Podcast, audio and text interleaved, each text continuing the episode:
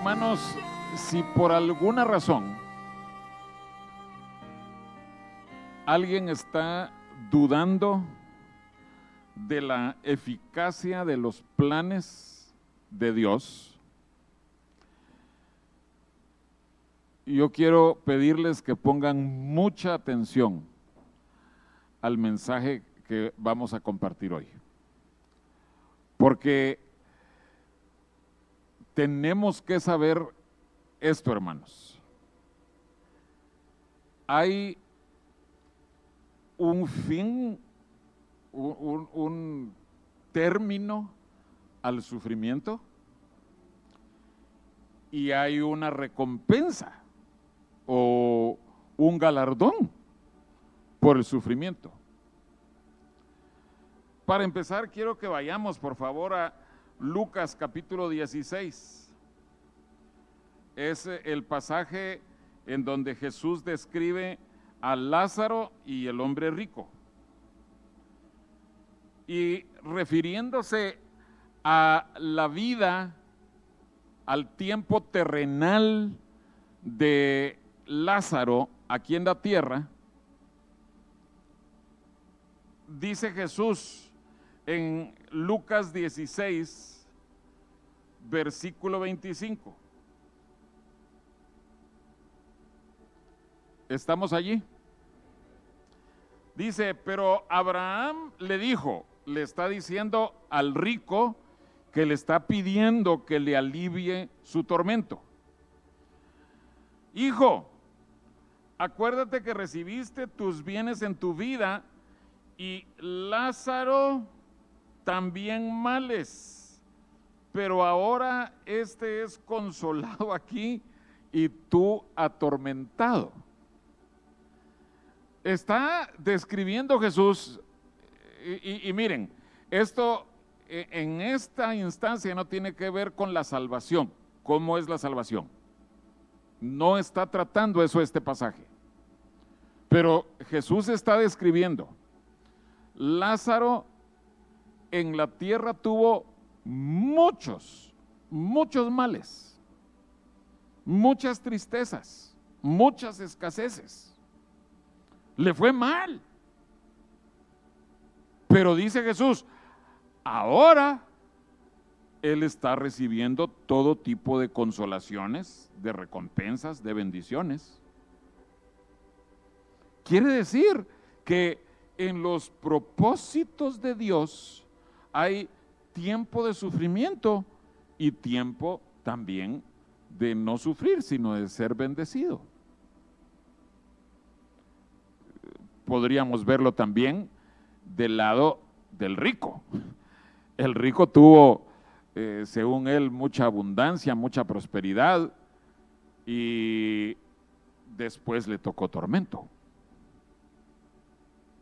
Pero a nosotros los cristianos, a quienes Dios nos ha prometido y ofrecido que la senda de la cruz debe ser nuestro camino, nuestra, nuestra experiencia, tenemos que saber, hay un fin, hay un término al sufrimiento.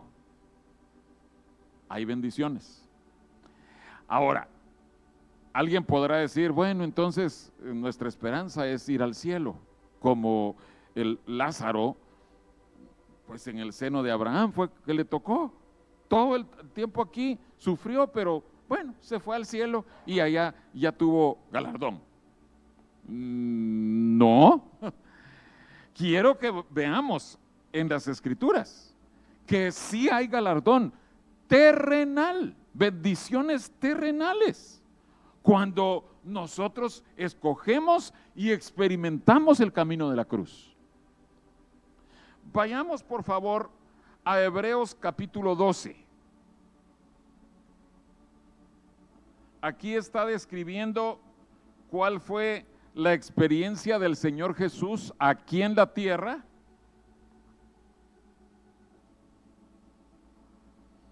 Y dice Hebreos 12, verso 2.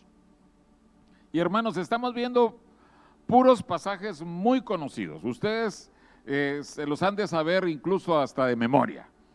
Pero dice Hebreos 12:2, puestos los ojos en Jesús, el autor y consumador de la fe, el cual por el gozo puesto delante de él. Eh, otras versiones dicen, por el gozo que le fue propuesto, que le fue ofrecido. Por ese gozo que el Padre le dijo, mira, ese gozo va a ser tuyo. Entonces dice, estuvo dispuesto a sufrir la cruz, menospreció el oprobio y se sentó a la diestra del trono de Dios.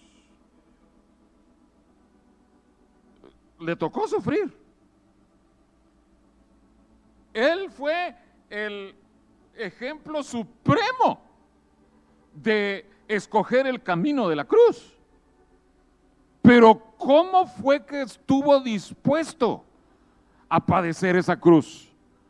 A padecer vergüenza, eh, oprobio, menosprecio, dicen otras versiones. ¿Por qué?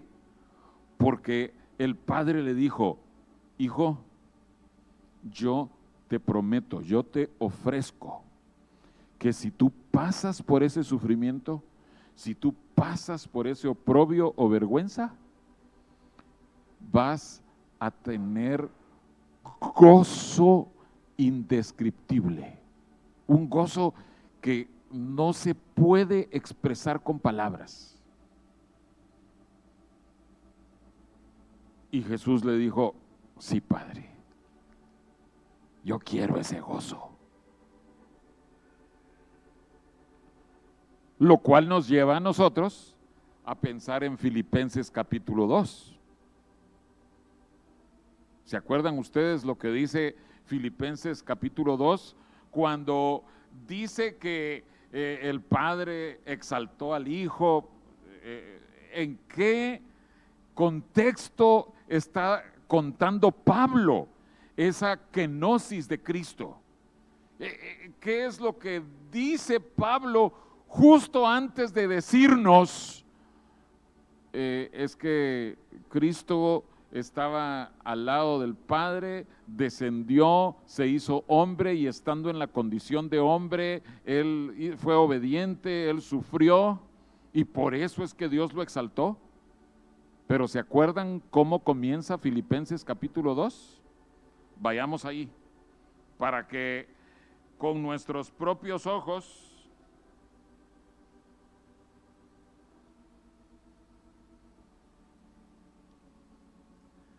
Verso 1, Filipenses 2, 1. Por tanto, si hay alguna consolación en Cristo, si algún consuelo de amor, si alguna comunión del Espíritu, si algún afecto entrañable, si alguna misericordia, completad mi gozo sintiendo lo mismo, teniendo el mismo amor, unánimes, sintiendo una misma cosa. Nada hagáis por contienda o por vanagloria, antes bien con humildad, estimando cada uno a los demás como superiores a él mismo, no mirando cada uno por lo suyo propio, sino cada cual también por lo de los otros. Haya pues en vosotros este sentir que hubo también en Cristo Jesús. En otras palabras, ese sentir debe ser una identificación total. Que nosotros como hijos de Dios nos identifiquemos con nuestro hermano mayor, nuestro ejemplo, el Señor Jesucristo.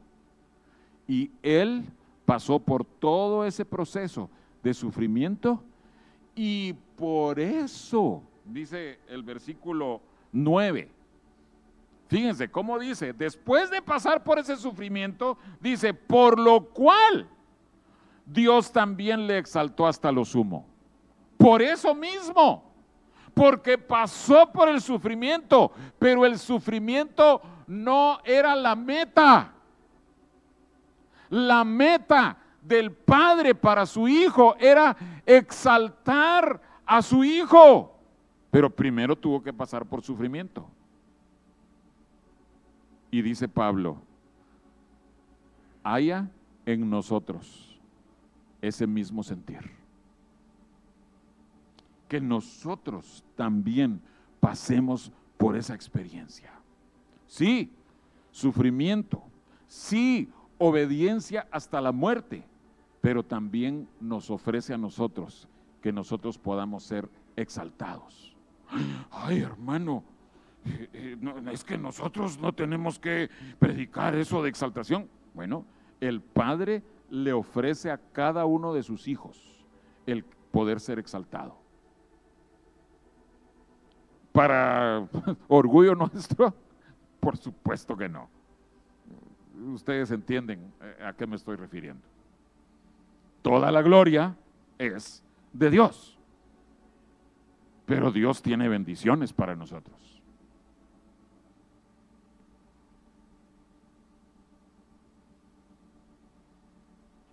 Vayamos por favor a Deuteronomio capítulo 8.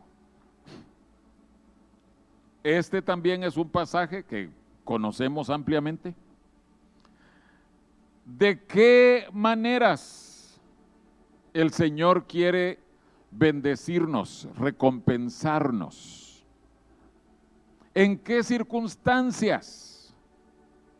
Miren lo que dice Deuteronomio 8. Ustedes conocen el pasaje, comenzando en el verso 2. Y te acordarás de todo el camino por donde te ha traído Jehová tu Dios estos 40 años en el desierto. 40 años de desierto.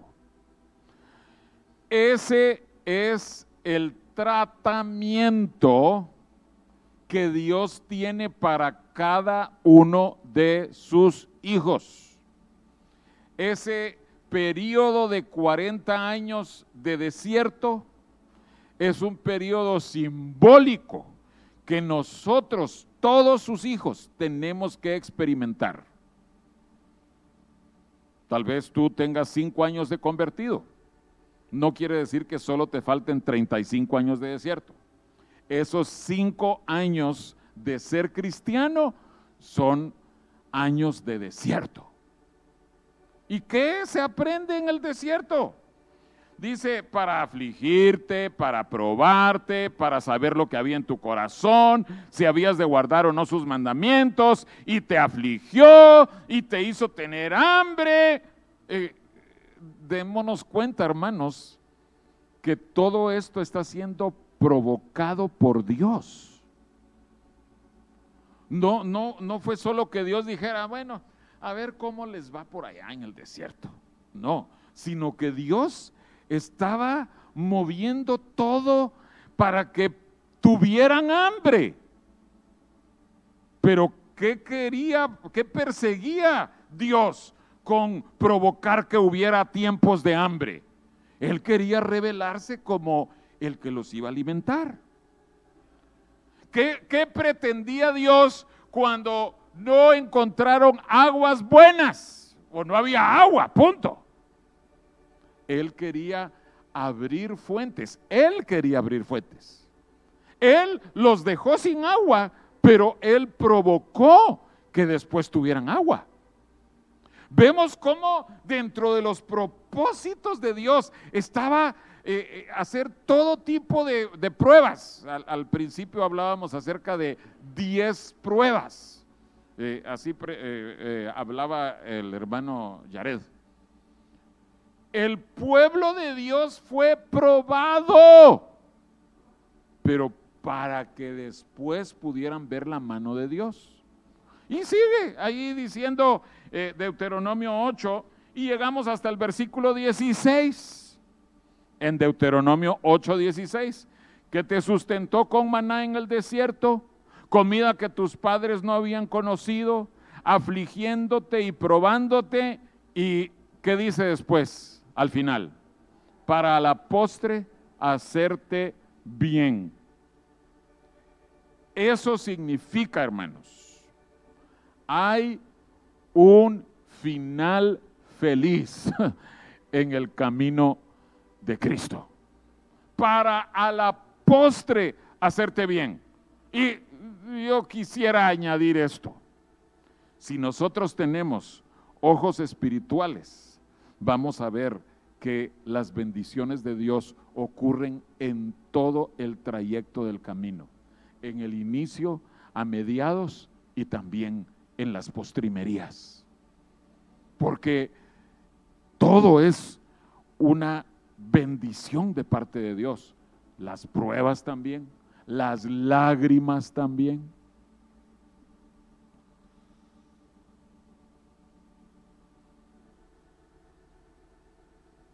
¿Cómo te va a recompensar el Señor? ¿Cómo te hará bien a la postre?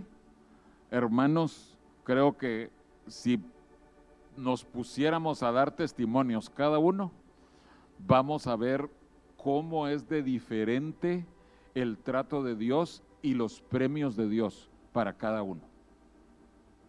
Sí, eh, eh, al inicio del servicio escuchábamos acciones de gracias.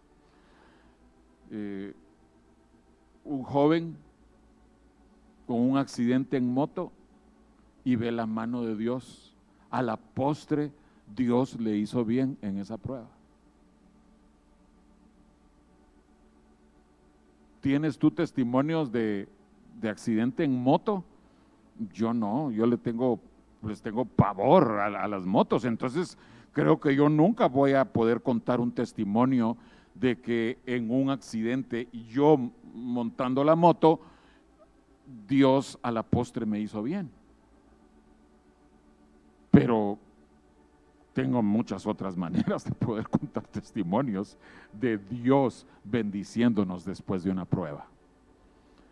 Cada quien tiene distintos testimonios, pero tenemos que ver la mano de Dios. Ay, vayamos al Salmo 66. Porque tristemente estos tratos que vamos a ver en el Salmo 66, creo que ahí sí todos tenemos testimonios de esos.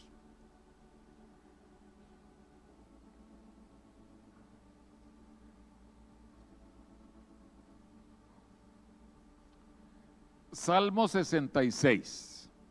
Quiero que veamos el versículo 12, la última frase. Sí, ustedes conocen del 10 al 12, pero veamos solo la última frase, que, es lo que estamos viendo esta mañana. ¿Qué dice la última frase del Salmo 66, 12? No, solo la pura última frase. Y nos sacaste a abundancia. Qué bonito, ¿verdad? El Evangelio de la prosperidad. No, no es exactamente el mismo proceso que veíamos en, el, en Deuteronomio 8.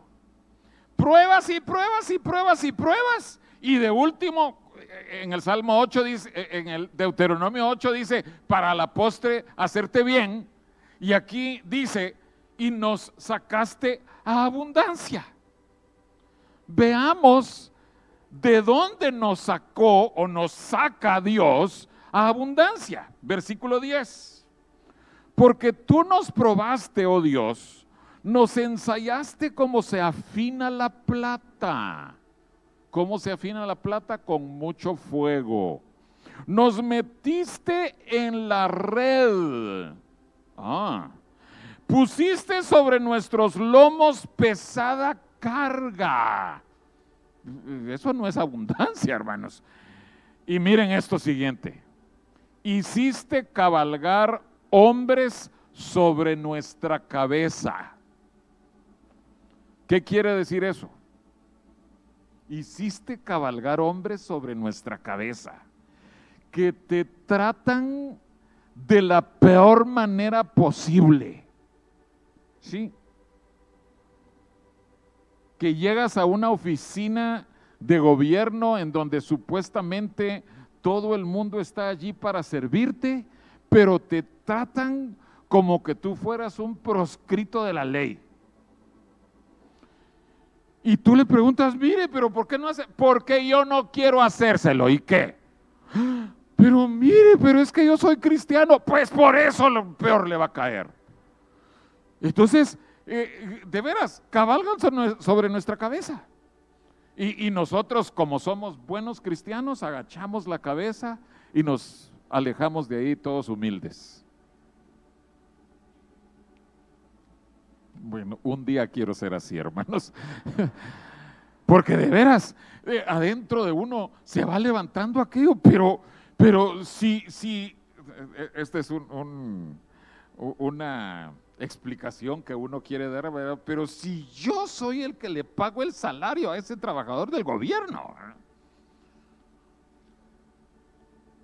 hermanos, estos tratos de Dios dependen de que nosotros tengamos una actitud correcta delante de Dios. Y creo que todos hemos comprobado que cuando nosotros mostramos humildad, cuando alguien está cabalgando sobre nuestra cabeza, que, nos aplastan, nos pisotean, al mostrar humildad, el Señor cambia la situación. Y aunque se trate de la persona más dura que nos está pisoteando, pero cuando Dios ve un corazón humilde en nosotros, esa persona que era muy dura, Dios trae un cambio y nos, como dice aquí, nos saca a abundancia. Es parte del camino de la cruz que nos traten mal personas X. Vamos a ver después otro grupo. Personas X nos van a tratar mal. Pero el Señor te dice a ti y me dice a mí, si tú te sometes a mis tratos, te garantizo que te voy a sacar a abundancia, o sea, te voy a dar bendición.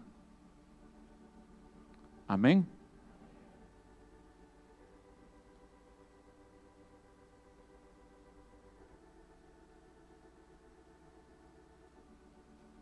Quiero aquí poner algo que yo he visto desde hace 60 años, 58 años, o sea, cuando yo era un niñito. Conocí a muchos cristianos que vivían de la siguiente forma. Creo que no vivían esto. Creo que se perdían de muchas bendiciones por no vivir este pasaje del Salmo 66. Yo lo escuché, hermanos, pero miren, creo que hasta tal vez por algún tiempo de niño o de joven, yo tuve esta actitud que les voy a describir. Viene alguien, me hace mal, me hace un daño a mí, y yo tengo un Dios juez justo que me defiende porque yo soy su hijo. Y misteriosamente a esa persona que me hizo daño, Dios le trae juicio. Espero que oigan eh, eh, el sarcasmo con el que estoy hablando. Porque así vivía el cristianismo cuando yo nací, cuando yo crecí. Solo estar viendo que Dios juzgue a aquel que me hace mal. Aquel me, me trató mal, que el juicio de Dios caiga sobre él. Aquella señora me, me vio así feo, que Dios la juzgue. No, así no. Esta no es la actitud que dice el Salmo 66.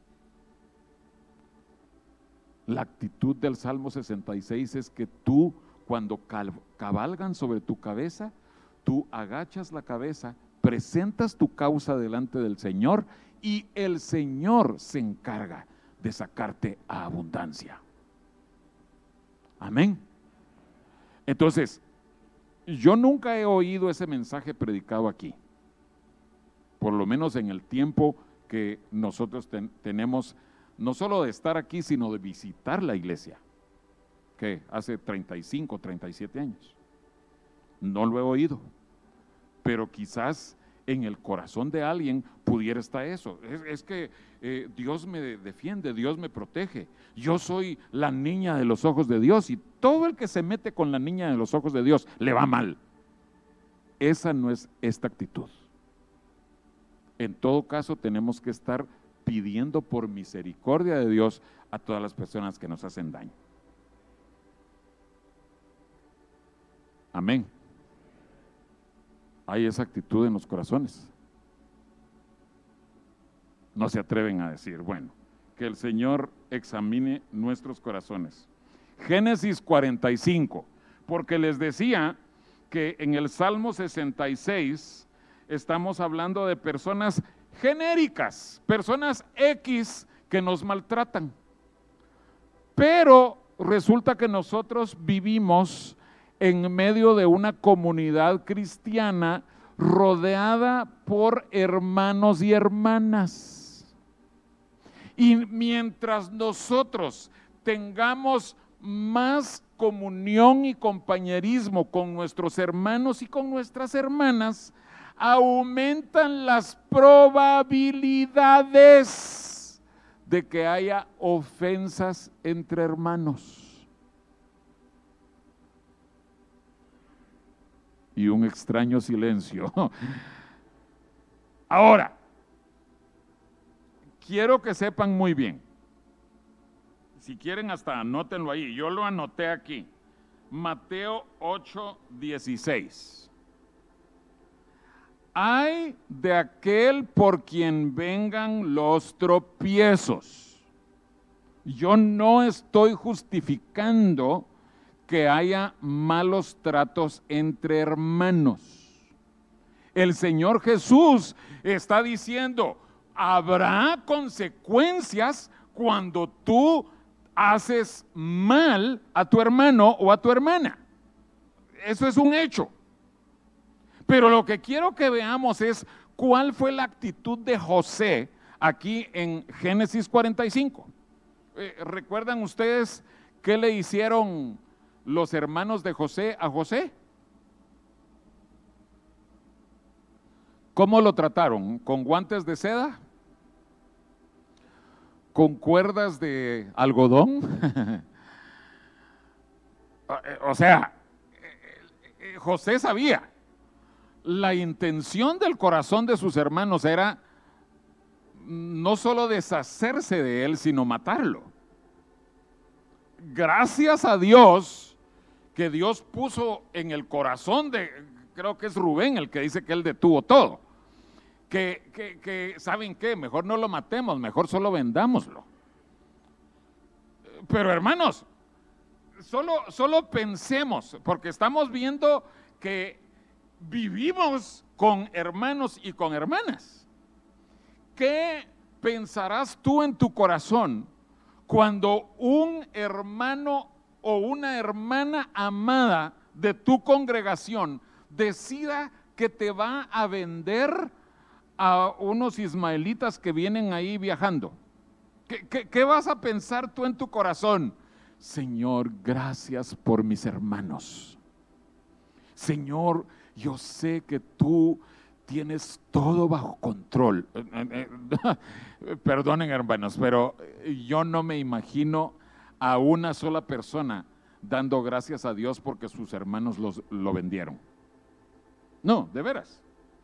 Eh, eh, yo creo que José, eh, tal vez no estaba orando maldad contra sus hermanos, pero tampoco estaba diciendo, yo te alabo, Padre, porque tú me vas a mandar a Egipto. No, él realmente no sabía que se le venía. Pero cuando ya pasó todo y pasaron años y años y años, entonces en retrospectiva, José va a decirles esto a sus hermanos. Génesis 45, versos 5 en adelante. Ahora pues, está hablando José, no os entristezcáis les está diciendo a sus hermanos, ni os pese de haberme vendido acá, porque para preservación de vida me envió Dios delante de vosotros. Verso 7. Y Dios me envió delante de vosotros para preservaros posteridad sobre la tierra y para daros vida por medio de gran liberación. Así pues, no me enviasteis acá vosotros, sino Dios, que me ha puesto por padre de Faraón y por señor de toda su casa. Amén. ¿Qué pasa cuando tus hermanos te maltratan? Y quiero que sepan, hermanos, tal vez ustedes no lo han hecho, no lo han experimentado, pero sí sucede en iglesias cristianas. Sí sucede en iglesias donde hay cristianos que todavía tienen carne en, en sus vidas espirituales. Y si ustedes son como su pastor, si las ovejas son como su pastor, en esta iglesia habemos personas que todavía tenemos carne. ¿Estamos contentos por eso? De ninguna manera. ¿Nos dolemos cada vez que la carne se manifiesta?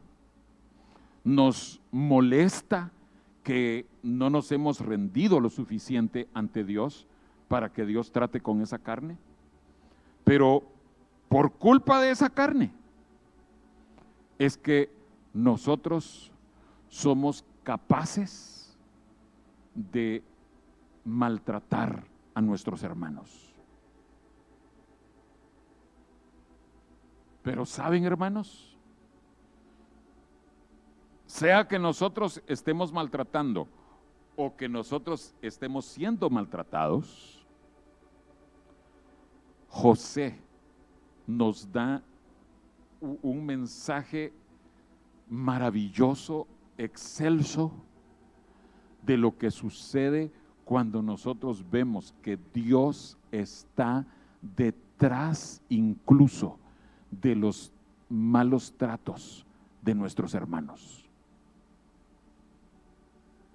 Y fíjense, escuchen esto muy bien, hermanos, por favor. Puede ser que tú estés experimentando malos tratos de tus hermanos. Pero puede ser también que Dios te vaya a colocar a ti en una posición igual que colocó a José. José fue llevado a una posición en donde las vidas de sus hermanos estaban en sus manos. José bien pudo haber dicho, ajá, con que no me creyeron a los sueños que Dios me daba. Dijeron que yo era un soñador loco, que andaba soñando puros cuentos.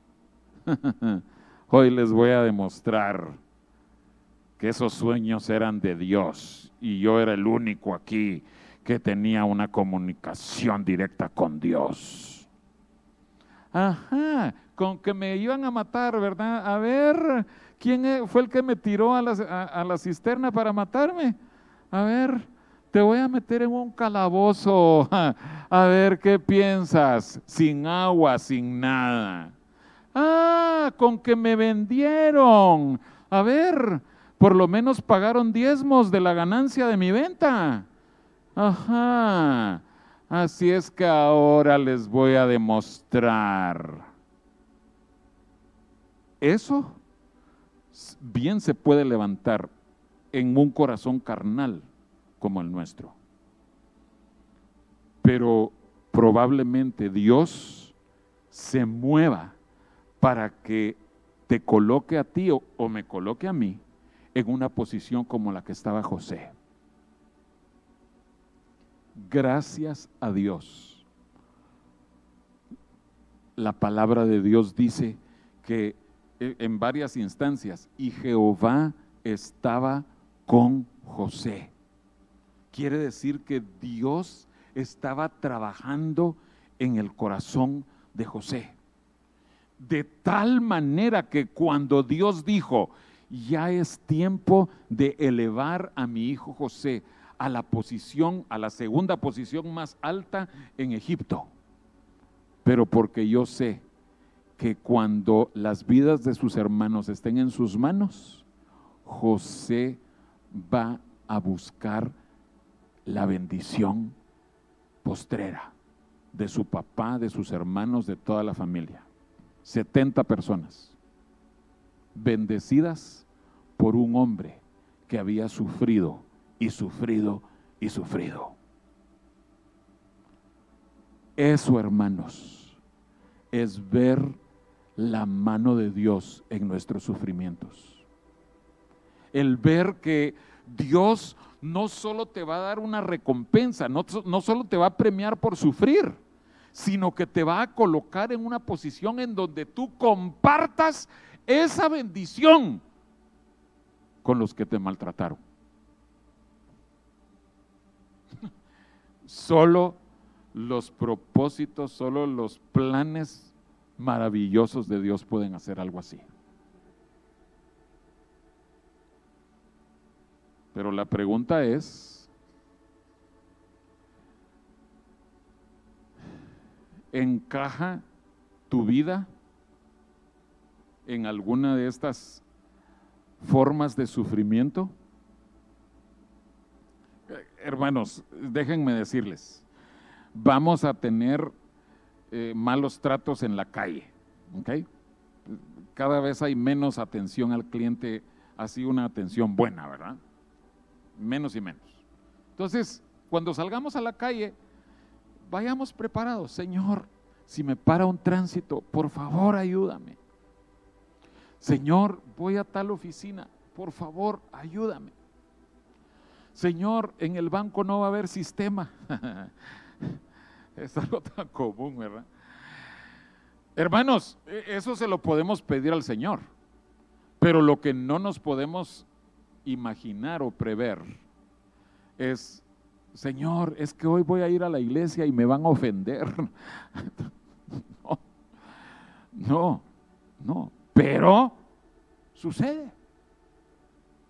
Entonces, yo les suplico, hermanos, que veamos a nuestro alrededor, a nuestros hermanos, y veamos allí a hermanos y a hermanas que también fueron lavadas por la sangre de Cristo, esas personas, que también le piden gracia a Dios esto me lo dijo un hermano hace muchísimos años y abrió mis ojos.